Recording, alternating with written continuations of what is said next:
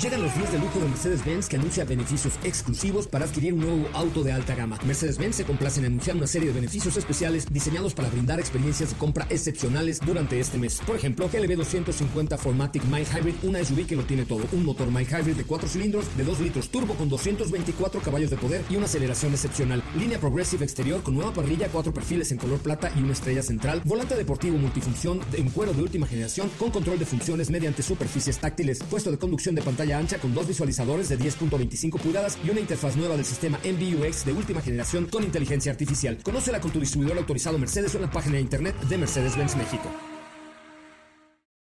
Este podcast lo escuchas en exclusiva por Himalaya. Si aún no lo haces, descarga la app para que no te pierdas ningún capítulo. Himalaya.com MBS 102.5 y el Dr. Zagal han dispuesto una generosa y elegante mesa para celebrar este banquete. Pasen y sean bienvenidos a degustar los manjares de este menú, especialmente seleccionado para los paladares más exigentes. Esperamos que esta experiencia cultural les deje un buen sabor de boca.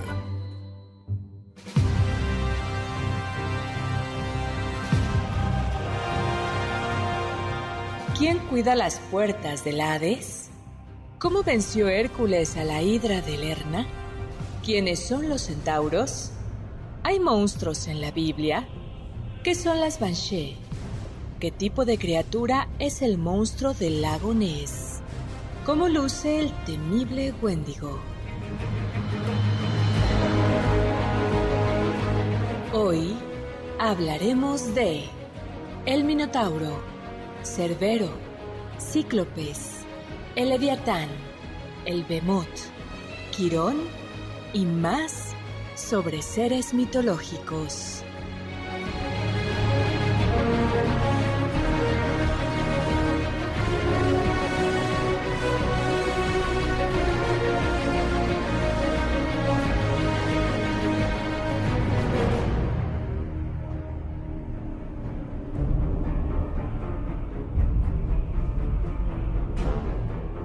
Hola, bienvenidos a El Banquete del Dr. Zagal. Por esta ocasión vamos a hablar de seres mitológicos, perros de muchas cabezas, varias cabezas que salen después de que se cortan, aves que recogen a los valerosos vikingos después de una batalla y mucho más sobre monstruos y otros seres mitológicos.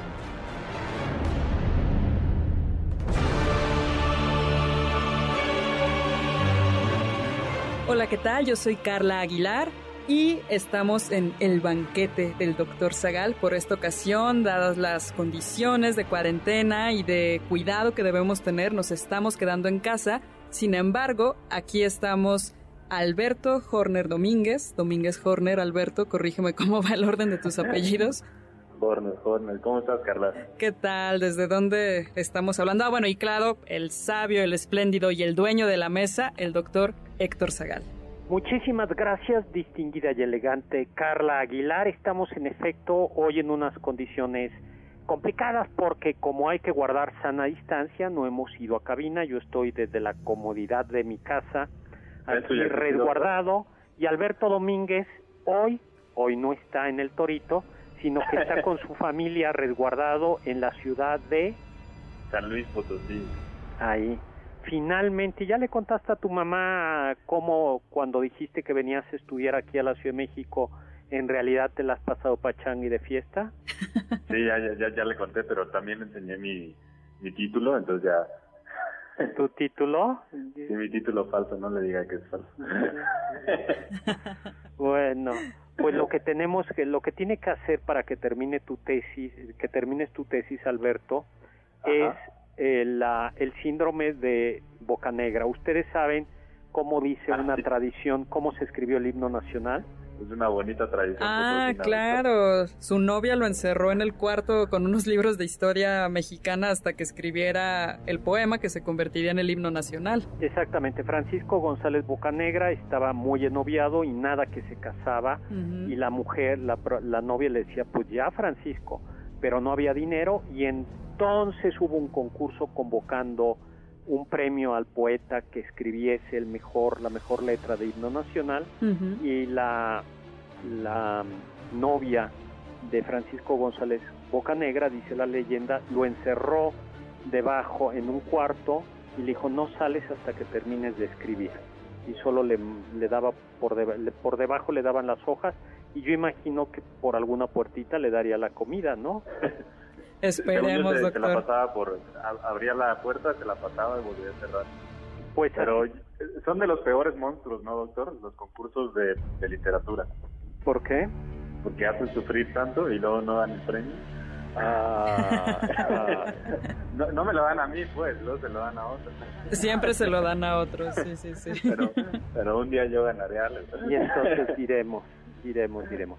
Bueno, no estamos en vivo, pero estamos en mis redes, estoy en mis redes sociales, mi Twitter arroba chesagal, sagal con Z, eh, Carla, el tuyo.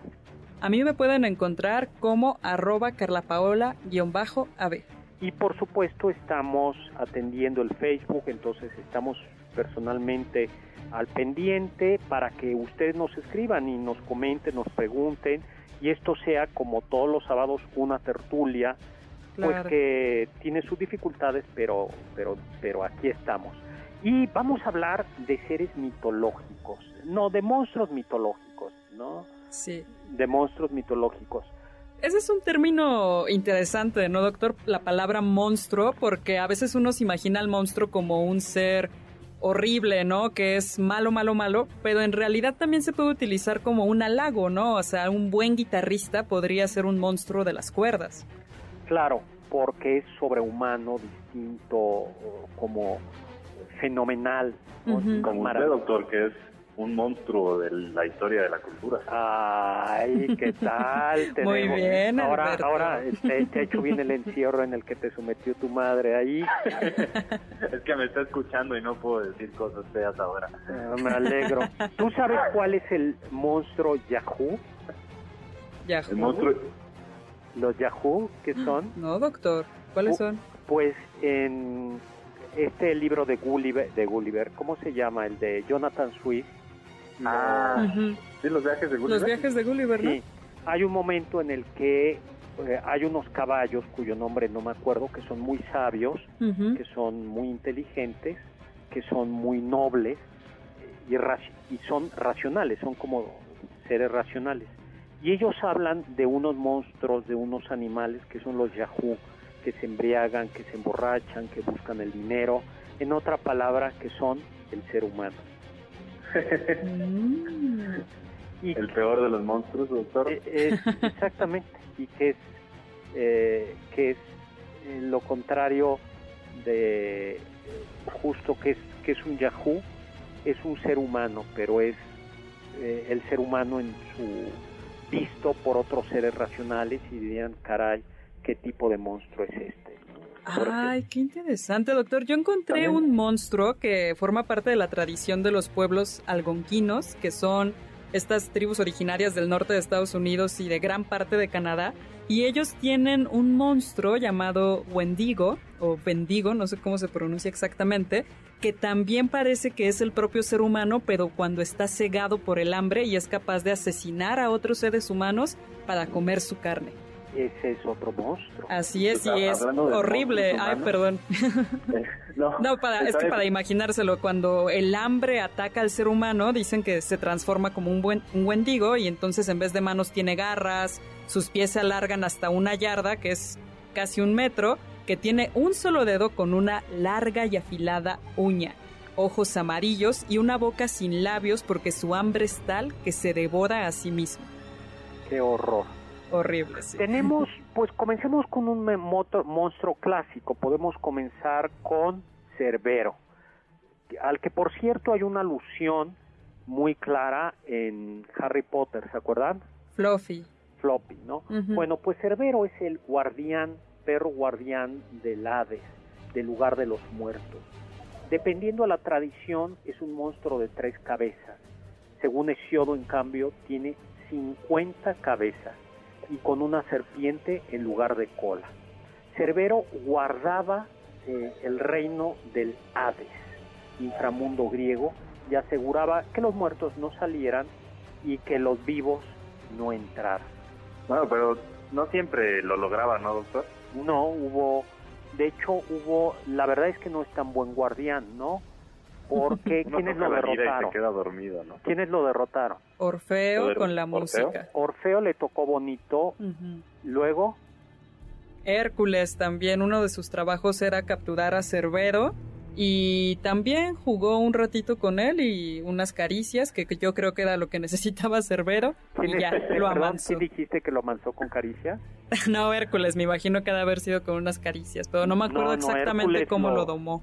Lo, Hércules lo fue con fuerza bruta. ¡Ah! ¿Lo ahor- la ahorcó, doctor? Sí. Bueno, no lo alcanzó acá, simplemente lo, lo atontó. Mm. Bueno, lo- luego A mí mi favorito es la de Orfeo, porque quiso dormir al velador y sí le salió. y luego quiénes más derrotaron a, a Orfeo.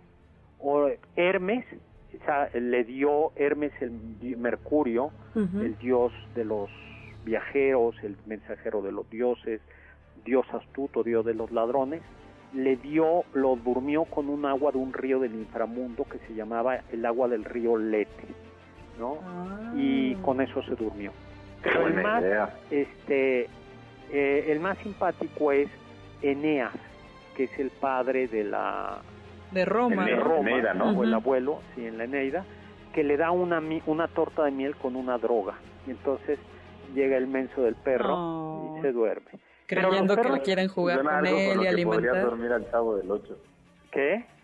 Suena algo con lo que podrías dormir al chavo del 8. Qué malo eres. Qué malo eres. Luego tenemos. ¿qué otros, qué otros monstruos tenemos? A los centauros, doctor. Es bien interesante el caso de los centauros, porque se consideran mitad hombres, mitad racionales, mitad bestias, y por eso, salvo Quirón, el centauro Quirón, que fue maestro de Aquiles, los centauros reflejan pues este aspecto bestial frecuentemente. Eh, son, tienen cabeza de ser humano, cuerpo de ser humano, pero la- el resto son Sí, de la cintura para abajo es un caballo, ¿no, doctor? Exactamente. Y de hecho, Yo tengo que confesarles algo. ¿Eres un centauro? Soy mitad centauro. Ah. ¿Por qué mitad centauro? Pues de la cintura para arriba soy centauro. De la cintura para arriba eres centauro, Ajá. eres como caballo. No, de la cintura para arriba soy humano. Ay, ya. ah, qué va el chiste. Está Es bien. muy malo. Pues los centauros son conocidos, por ejemplo, porque un día los invitaron los lápitas, un pueblo, a una boda, a la boda del rey Tirito, rey de los lápitas, y eh, con la joven Hipodamia. Ese es otro nombre que también podemos tener para otra niña, ¿no? Como Hipodamia. Hipodamia, ¿qué otro teníamos? El Ay, clásico. ¿cuál era? ¿Mandé? Eh, putifar. Putifar. Sí, parece ser bueno. Pero tenemos varios, ¿no? ¿Cómo se llaman tus niños? Hipodamia y Putifar. Bueno, pues el No, chiste bueno. es que... Doctor, ya casi nos tenemos que ir a un corte. Bueno, pues nos vamos a un corte y regresamos. Así es, regresamos al banquete del doctor Sagan. Del diccionario del doctor Zagal.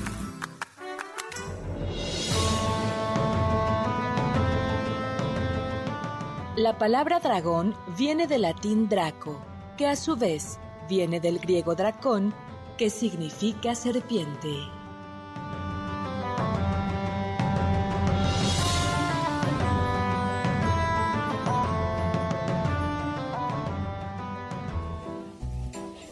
¿Están disfrutando el menú? Después de esta pequeña pausa, regresamos al banquete del Dr. Zagal.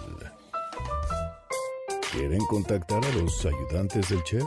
Pueden escribirles en Twitter, arroba Carla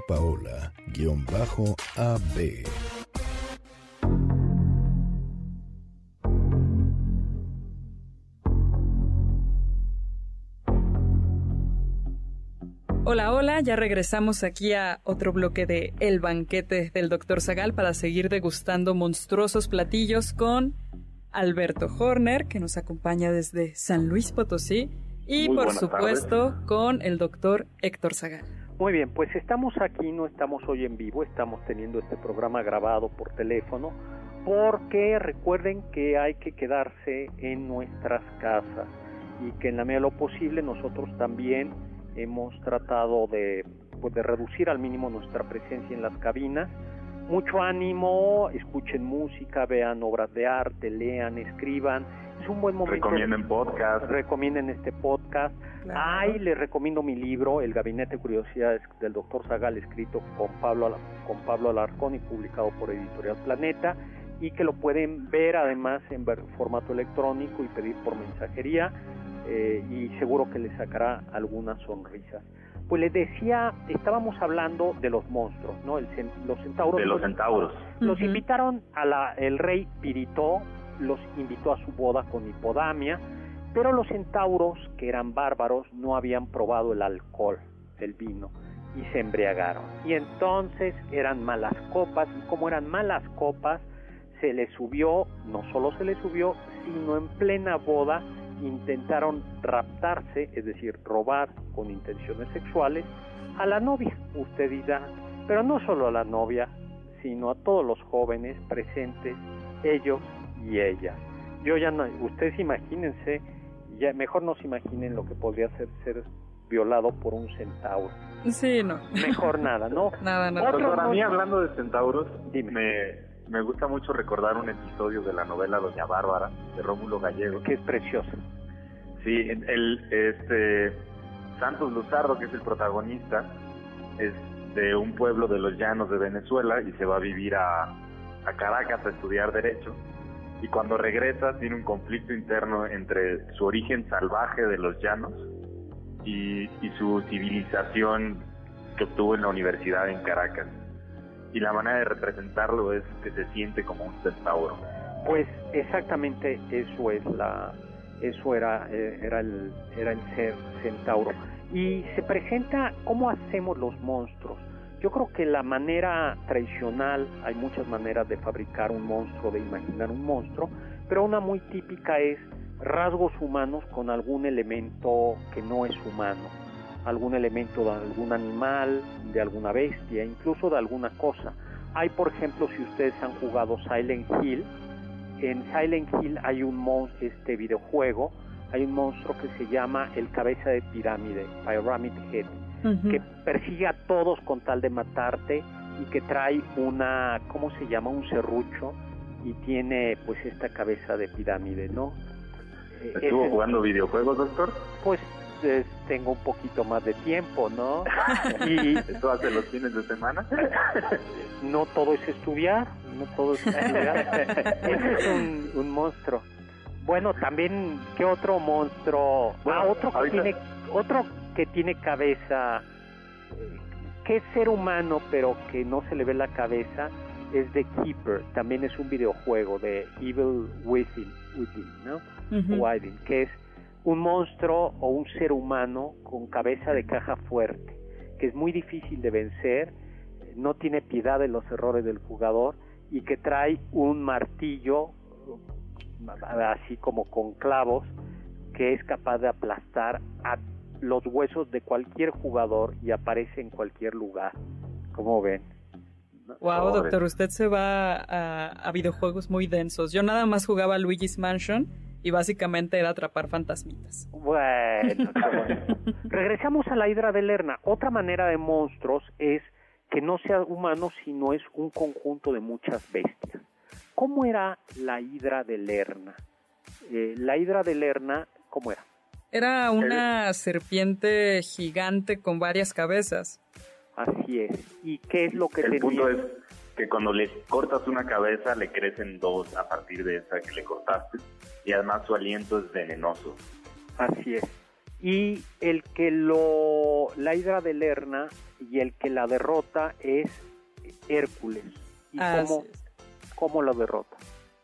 corta y cauteriza las heridas, ¿no? Exactamente. Por eso en el lenguaje ordinario se habla, por ejemplo, en el combate al crimen organizado, se dice que el crimen a veces es como una hidra y que cortas una cabeza y salen dos. Y salen dos. Pero yo cuando pienso en la hidra, a veces pienso también en la historia de la filosofía. ¿Por qué? Porque luego parece que los filósofos resuelven un problema y, salen dos. Ah, claro. eso pasa, eso. Yo creo que la filosofía es la hidra de Lerna. Y a todo esto, también ahora que en Capitán América, el enemigo es la hidra, si mal, si mal no recuerdo. No es, no son los nazis, sino hay una organización más mala todavía que los nazis y se llama Hydra. ¿Se acuerdan de eso? Ah, yo no, no, lo recordaba, doctor. Sí es Capitán América, ¿no? Sí, por supuesto. Es como la asociación... Eh, Superpoderosa que controla todo, ¿no? Exactamente, y que en realidad el nazismo no era sino una parte de, de la Hydra. ¡Wow! ¿No? para que vean los monstruos. ¿Y, cómo vence el Capitán América esa Hydra? Con su escudo, que suena, ah, como, que, suena como el escudo de, de Aquiles. en realidad Capitán América es un héroe. Eh, fíjate que lo que acabas de decir es algo muy bonito. Hay una analogía entre la épica antigua y la épica moderna. Y la épica moderna son en buena medida los cómics y todo esta, los mismos videojuegos, pero sobre todo los cómics donde hay y, y el héroe del cómic, el, el, el de ahora, que ya tiene claroscuros, es más parecido al héroe griego, porque los héroes griegos como Hércules o como Aquiles tienen claroscuros, algunos de ellos son atormentados, no son enteramente buenos, y eso sucede también con nuestros, con nuestros modernos, no con los super amigos que yo vi que eran enteramente buenos, los de los cómics de mi niñez, pero los de los cómics de ahora o los héroes de los mundos de Marvel y de DC, de hoy que ustedes jóvenes postmodernos ven, sí tienen estos claroscuros. Y, y así como Aquiles vence a Héctor de Troya con su escudo, pues Capitán América medio vence a la Hidra gracias a su escudo. ¿no? Que es casi mágico. Doctor, otro ser mitológico muy presente en, la, de, los, en los griegos eran los gigantes, ¿no? Claro, los... gigantes que fueron exterminados antiguamente. A ver, ¿qué nos puedes decir de los gigantes? Por ejemplo, yo sé de los hecatónquiros. Ah, esos eran monstruosos. Gigantes con 100 brazos y 50 caras. Eran hijos de Gea y Urano. ¿Cuántos brazos? ¿Perdón? ¿Cuántos brazos? 100 brazos y 50 caras. ¡Qué miedo! Sí, e-, eran hijos de Gea y Urano. El Urano los encarceló en el Tártaro y Cronos los rescató para poder eh, atacar y castrar a, Urano. Después Cronos los vuelve a encerrar y Zeus los libera para vencer a Cronos. El, algo divertido de estos hecatónquiros es que cuando el Quijote de la Mancha quiere acometer a los molinos de viento, en realidad se imagina uno de estos hecatónquiros. Por eso se por eso tantos brazos. Sí, los llama lo llama Briareo, que es uno de los famosos hecatónquiros. Dice, aunque aunque ustedes muevan sus más brazos que Briareo, no no temeré y no me detendré. Y también en el mundo mexica se habla de que hubo gigantes, ¿no? y que fueron, que los gigantes fueron creados por los dioses, eso lo dice creo que Anales de Cuautitlán, por los dioses y no conocían la agricultura y por eso su alimentación eran frutas silvestres, raíces y, eh, y que... ¿Y uno que otro humano despistado? ¿Mandé? ¿Y uno que otro humano despistado? Y alguno, y, también decían, bueno, no me acuerdo, creo que es Fray Bernardino de Sagún que pensaba que estos gigantes habían construido algunas pirámides, ¿no? Así es. ¿Y sabes cómo ah, lo oí? Dicen, ¿cómo se saludaban estos gigantes prehispánicos? ¿Cómo, doctor? No se caiga usted. Porque si se caían, este, temblaba todo. Temblaba todo, ¿no? Así me saludo con mis amigos en la fiesta, doctor. Ay, qué bonito, qué bonito. Y estos no se creo que pues acabó el sol y se murieron, ¿no? Mm. Ay. Pues son similares con... ¿no? Mm. En la tradición judía, los, los habitantes de la tierra antes de la barca de Noé eran gigantes. Al menos algunos, ¿no? Ajá. Oye, y... Y estos gigantes también, bueno, ahora que mencionó que no tenían agricultura y que se alimentaban de frutos silvestres son similares también a los cíclopes de la, de la Odisea, que también justo representan la falta de civilidad, de civilización ahí, y por eso nada más se dedicaban al ganado y a ordeñar a sus cabras, pero no tenían agricultura porque no vivían en una polis, no tenían ley. Esto se revela en la Odisea en dos rasgos fundamentales. Uno, el cíclope Polifemo no conoce el vino. Son una, son una civilización nómada, ordeñan a sus ovejas, conoce la leche, pero no conoce el vino porque el vino requiere la agricultura y una agricultura ya sofisticada. Y por otro lado, en que no conocen la hospitalidad. Cuando Odiseo llega, le pide al cíclope Polifemo los dones de la hospitalidad y Zeus y Polifemo se pitorrea de, de Ulises y le dice de Odiseo y le dice a mí me tiene sin cuidado sobre la hospitalidad. La hospitalidad era una virtud típicamente política y hay un momento determinado en que Polifemo dice algo así como yo no le tengo miedo, nosotros no vivimos en polis, o lo dice, el, eh, lo dice Homero, que no conocen la, la polis. Doctor, tenemos que irnos a un ah. corte, pero ya regresamos a hablar más sobre seres mitológicos. Los sabios dicen... Draco dormiens nunquam titilandus. Nunca le hagas cosquillas a un dragón dormido. Lema de Hogwarts, Colegio de Magia y Hechicería.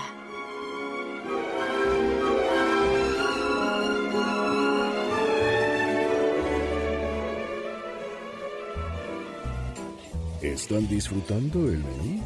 Después de esta pequeña pausa, regresamos al banquete del Dr. Zagal. ¿Tienen algún comentario? Pueden contactar al chef principal el Dr. Zagal en Twitter, arroba hzagal.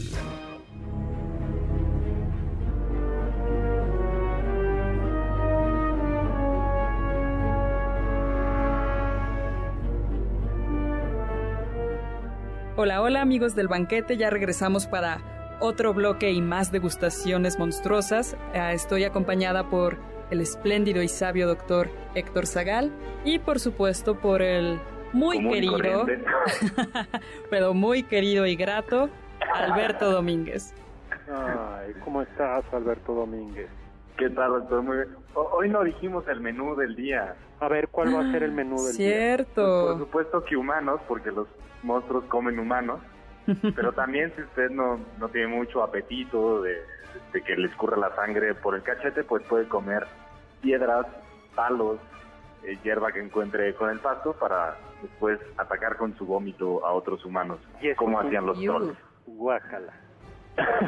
Oye, y ya que estás hablando de trolls, ¿quiénes son los trolls?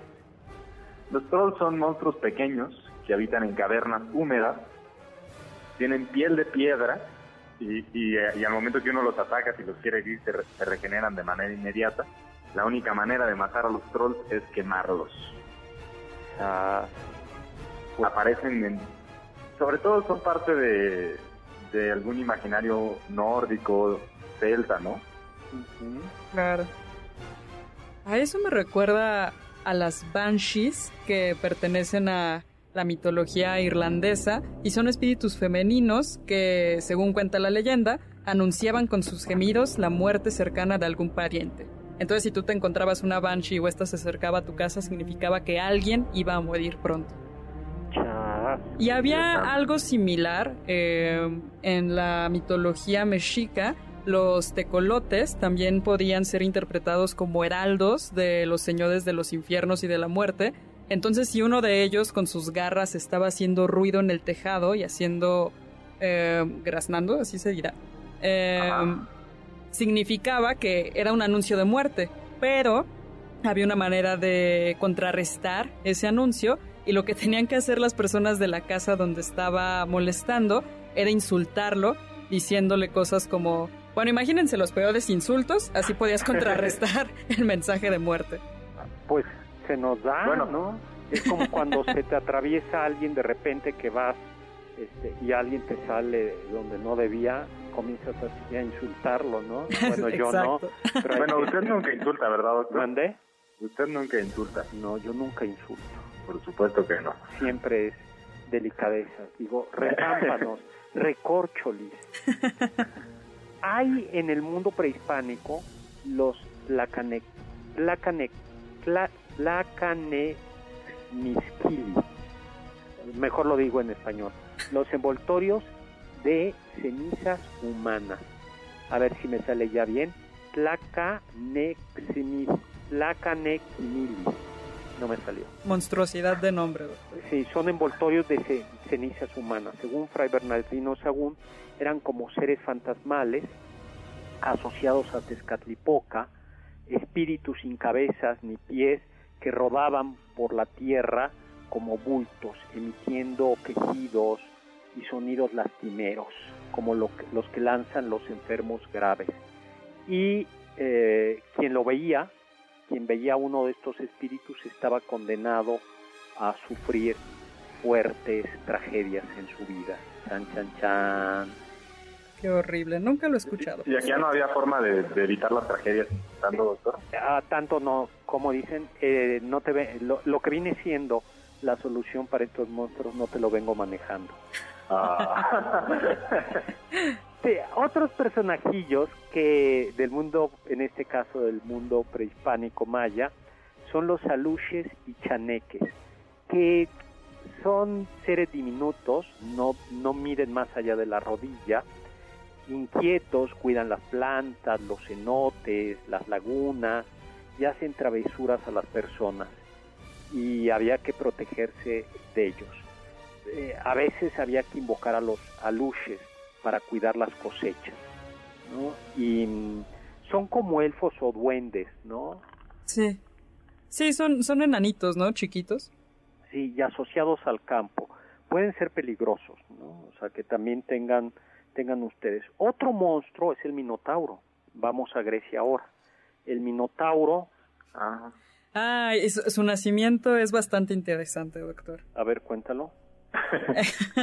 Eh, su madre es Pasifae y su padre es un bellísimo y espléndido todo blanco que el esposo de Pasifae, Minos, no quiso sacrificar en honor al dios Poseidón, el dios del mar, y entonces Poseidón hace que Pasifae se enamore locamente de este toro, pero debido a la desproporción anatómica, tuvo que llamar, fue a Dédalo, lo llamó a él para crear una montura similar Sí, sí, sí, a una vaca de madera donde ella pudiera meterse y entonces el toro pudiera montarla. Así fue. bueno, no hay nada que la tecnología no pueda arreglar.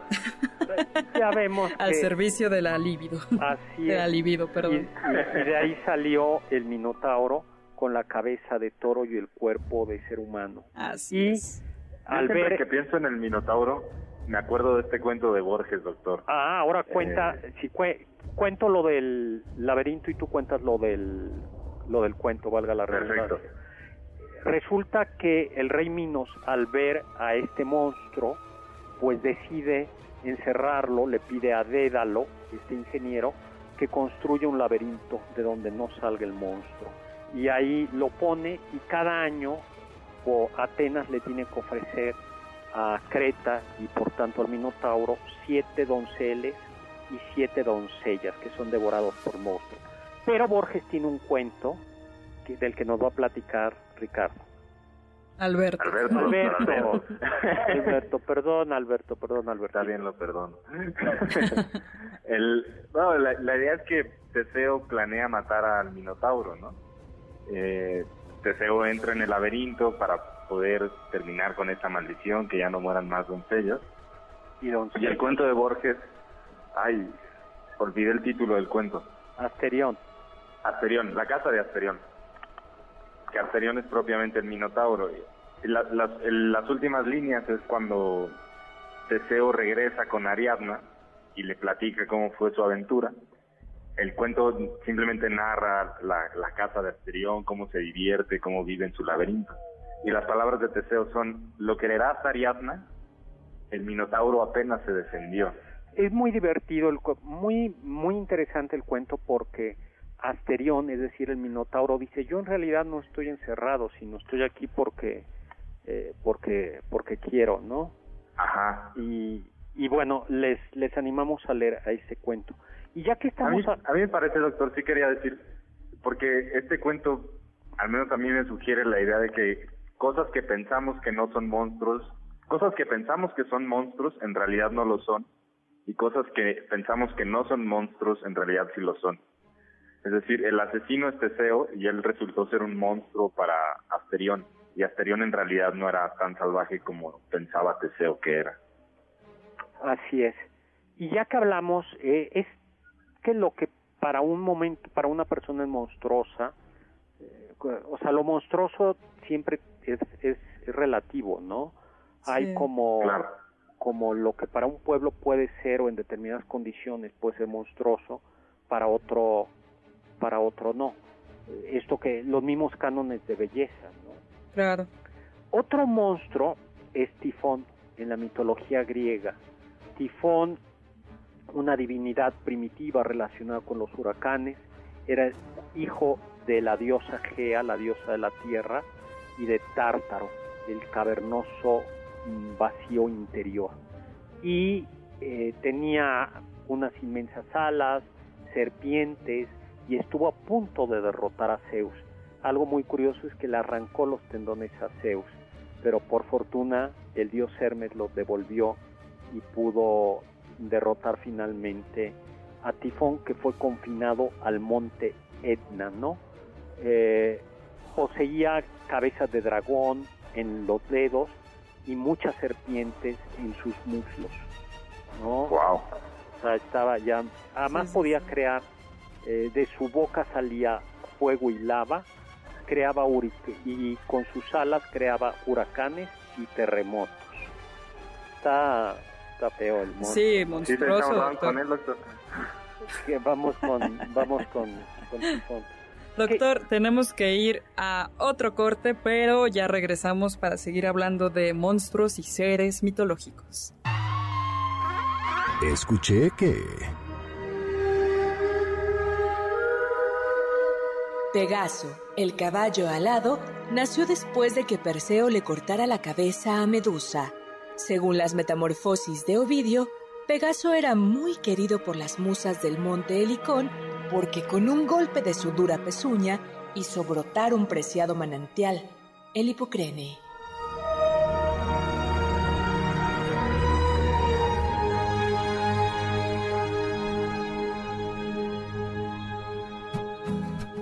¿Faltaste a alguno de nuestros banquetes? ¿Quieres volver a degustar algún platillo?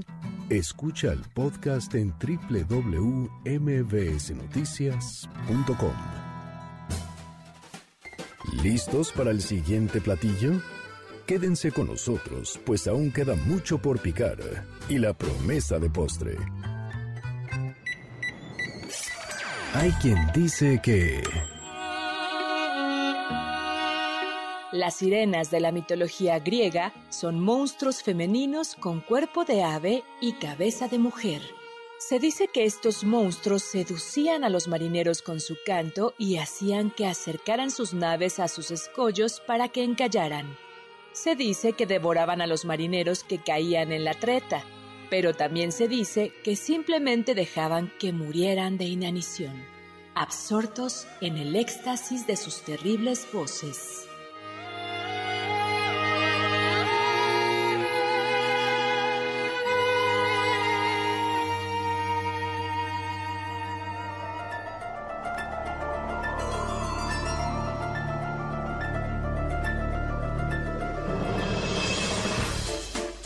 Ya regresamos aquí al banquete del Dr. Zagal, donde estamos sirviendo comida monstruosa y mitológica, y me acompaña Alberto Domínguez y, por supuesto, el dueño de esta mesa, el Dr. Héctor Zagal. El dueño son los invitados. Los invitados son los dueños. Nosotros simplemente somos los anfitriones. Conducimos la elegante y distinguida Carla Aguilar. Gracias. El elegante y distinguido Alberto Domínguez. doctor? A mí me suena que hoy ya Carla se apoderó de la cabecera de la mesa y para conseguir la puerta del almacén basta con que me arregle con ella. Inténtalo, inténtalo. ¿Verdad, Carla? Podemos tener un trato, nos acabamos los... Alberto. La cava, la cava no tiene llave, tiene una cerradura electrónica cuyo código solo yo conozco. Ay, doctor, pensé que iba a decir algo así como una, un hechizo que únicamente si tienes corazón puro se puede abrir o algo así. No, no, no, no. Prefiero yo una cerradura electrónica con una contraseña alfanumérica que solo yo sé y que muy protegida. Ahí está. Doctor, hablando de, de números, a mí, a mí cuando pienso en monstruos también pienso en los monstruos de la razón. A ver, cuéntanos esto. Y el monstruo más temido por los matemáticos es el infinito. Ah, Era en el siglo pasado, a, a comienzos del siglo pasado, era un tabú incluir al, al infinito en las reflexiones matemáticas. Claro, porque te salían una serie de paradojas, ¿verdad? Sí, por supuesto. Están, por ejemplo, las paradojas de Russell, eh, la demostración de Gödel sobre por qué nadie puede resolver las paradojas, eh, Y algo, la, la idea de Cantor, ¿no? Pero el punto era que ese, ese infinito, el infinito imposibilitaba las, las teorías matemáticas complejas y era el, el miedo de todos los matemáticos. y algo que hay como una reflexión filosófica es en el siglo XX algunos autores asociados a lo que se ha llamado la actitud postmoderna, retomando una leyenda, una no leyenda, sí, sí, leyenda en el sentido de un texto que está en un aguafuerte de Goya, donde dice los sueños de la razón producen monstruos, Sí, por supuesto. diciendo cómo la razón humana eh, puede convertirse en un verdadero monstruo. Chesterton decía por ahí, el loco eh, era una, justo una de las paradojas, decía, una persona que está loca, así se decía antes, no es una persona que no piensa, sino es una persona que solo piensa. Es decir, Oh, demonios. este, y lo que él decía es el sentido común, la sensatez, era como la idea de Chesterton, es lo que controla la, la locura. Bueno, hoy eh, sí que controla la razón, puede ser obsesiva, puede ser destructiva. Ella misma no es la solución para todos. El ser humano es mucho más que, que razón. Estamos muy filosóficos. Vamos a hablar de... Ay, hablemos del monstruo del lago Ness, doctor. Ay, a ver, vamos a hablar del monstruo del lago Ness y luego hablamos de Kraken. Juega. Ay, perfecto, doctor. Pues el monstruo del lago Ness, yo me acuerdo desde que era niña en todas las caricaturas o en programas siempre hablaban del monstruo del lago Ness y nuevos avistamientos del monstruo del lago Ness. Y todas las fotografías simplemente son unas ondas en el agua y una pequeña sombra en el centro. Y lo que dicen es que es, bueno, cuenta la leyenda que es un plesiosaurio, que esto es un tipo de reptil que habría habitado en el periodo Jurásico, que se quedó estancado en el lago de Ness, que está cerca de Inverness, en Escocia, y que allí ha habitado desde entonces sin que nadie pueda tener realmente una fotografía de él. Y que resistió al, por lo visto, al meteorito que acabaron con los, que acabó con los dinosaurios, ¿no? Así es, Y que le da de comer los desechos pueblo. tóxicos, todo. Y que le da de comer al pueblo, ¿no? Así, Por- claro, porque se vuelve muy popular y todo el mundo quiere ir a, Ah. a este pueblo a ver si logra ver al monstruo del lago Ness. Pues a mí me gusta más Kraken, que proviene de la mitología escandinavia, escandinava. Es una especie, puede ser como de pulpo o de calamar gigante, que emerge de las aguas en grandes profundidades para enfrentarse a marineros y atacar sus embarcaciones. Eh, eh, según algunas leyendas es del tamaño de una isla flotante, ¿no? es decir, de dos kilómetros. Eh, y el peligro en realidad no era tanto los ataques a los barcos, sino el, moli- el remolino que provocaba cuando se sumergía en el océano. Aunque por supuesto, si te enojabas con el kraken, eh, pues te podía arrastrar y ya se acabó, ¿no? Seguramente, sí. seguramente el fundamento de esto son los calamares gigantes, Claro. ¿no? Así los monstruos marinos me recuerdan al Leviatán, doctor. A ver, hablemos de Leviatán. El Leviatán que es un monstruo que aparece en el libro de Job y que da Claro. pie a una obra de Hobbes, del filósofo es. Hobbes. ¿Quién es? Pues el Leviatán eh, justo es una criatura bíblica que al parecer se trataba de como, como de una serpiente gigante de una longitud indeterminada y que nadaba velozmente haciendo círculos y justo lo terrible eran los remolinos que podía provocar. Y que tenía una piel fuerte. Los, eh, los escrituristas lo que dicen es que seguramente se trata de una descripción exagerada del cocodrilo, porque el cocodrilo mm. es muy difícil, eh, a flechazos es muy difícil que lo que lo logre, que lo, matar, ¿no? Enfrentarse a un cocodrilo desde una lancha es, eh, es prácticamente suicida. Entonces el cocodrilo seguramente es lo que dio pie a esto. De hecho es uno de los grandes, ¿cómo se dice?, depredadores. El cocodrilo no tiene depredador. El único depredador del cocodrilo es el cocodrilo. Cuando los cocodrilos bebés se, los, comen. Su mamá se los come. no, no, creo que la mamá no, los otros cocodrilos. Creo que, bueno, no, ah, no, lo recuerdo, doctor. Pero otro, otro monstruo bíblico que acompaña la descripción del leviatán es Behemoth. Exactamente, y que según esto es una criatura que tiene, que resiste el, las crecidas del río Jordán, sus piernas son como bronce, que tiene unos orificios desde los que exhala humo. Y de nueva cuenta, los escrituristas dicen que seguramente es un hipopótamo. Oh, los hipopótamos son bonitos. Sí, pero son bravísimos. Sí, claro, por supuesto. Son, son, son bravísimos. Y por eso cuando dice que sus huesos son como tubos de bronce, como barro de hierro, eh, eh, hay... A ver, ¿por qué no lees algo de lo que dice Job, de la descripción de Behemoth. Claro, dice, Fíjate en el monstruo Behemoth, criatura mía igual que tú, come hierba como los bueyes, mira qué fuertes son sus lomos y qué poderosos sus músculos, su cola es dura como el cedro, los tendones de sus patas forman nudos, sus huesos son como tubos de bronce, como barras de hierro, es mi obra maestra, solo yo, su creador, puedo derrotarlo. Eso es lo que viene en el libro de Job, ¿no? Sí. y que, como ven, coincide con la descripción exagerada, poética de un, hipopótamo.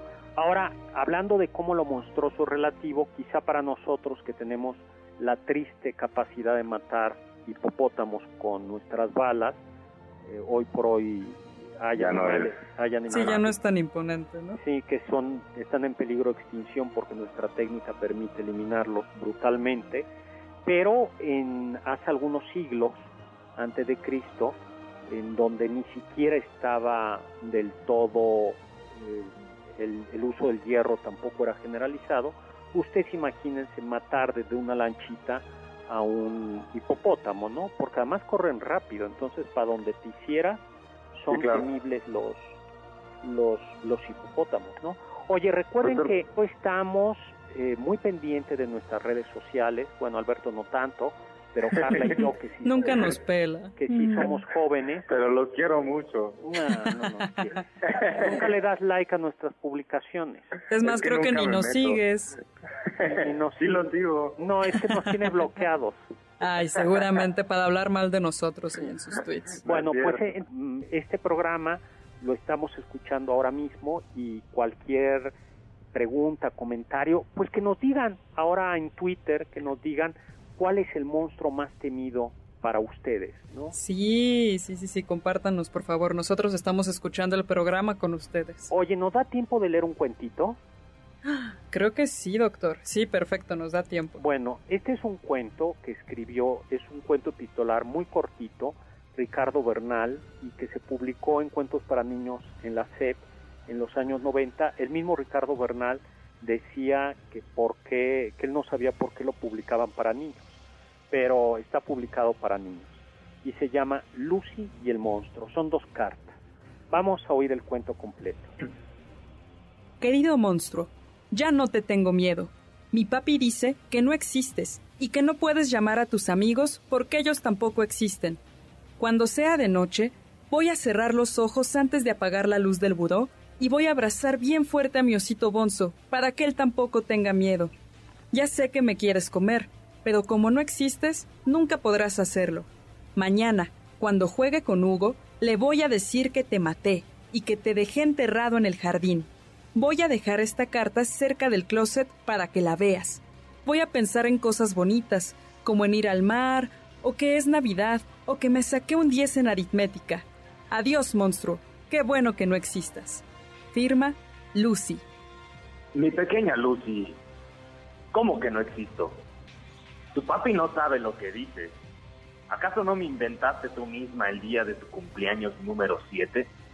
¿Acaso no platicabas conmigo todas las noches y te asustabas con los ruidos de mis tripas? Cuando leí tu carta sentí tanta desesperación.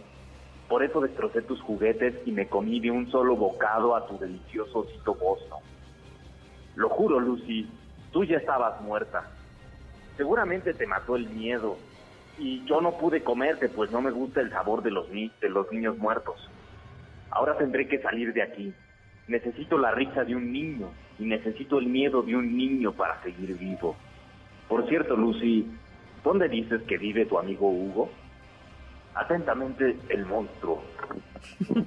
Cuento, de verdad que eh, qué bueno que el autor Ricardo Bernal reconoce que no es para niños, pues yo no sé cómo lo pusieron para, para niños. Sí, por supuesto. Doctor, nuevamente el tiempo ha terminado. Ahora sí ya el tiempo, el tiempo completo. Sí, doctor, ya tenemos que despedirnos. Bueno, pues nada, les recomiendo que jueguen muchos videojuegos. No, lean también. Eh, les, recomiendo que jueguen Dead Space y que se enfrenten a los Necromorphs. No, lean La Casa de Asterión de Jorge Luis Borges. Ay, perfecto, gran, recomendación. Les recuerdo lo de siempre, Immanuel Kant, Saper Aude, atrévanse a saber. Aprovechen estos días de encierro para leer, para estudiar, para divertirse, para conversar, para conocerse a sí mismos, para escuchar cocinar postres, doctor. Para cocinar postres, para leer mis libros y los libros de otras personas, visitar museos por internet. Gracias, Carlita, gracias, Alberto. Gracias, doctor.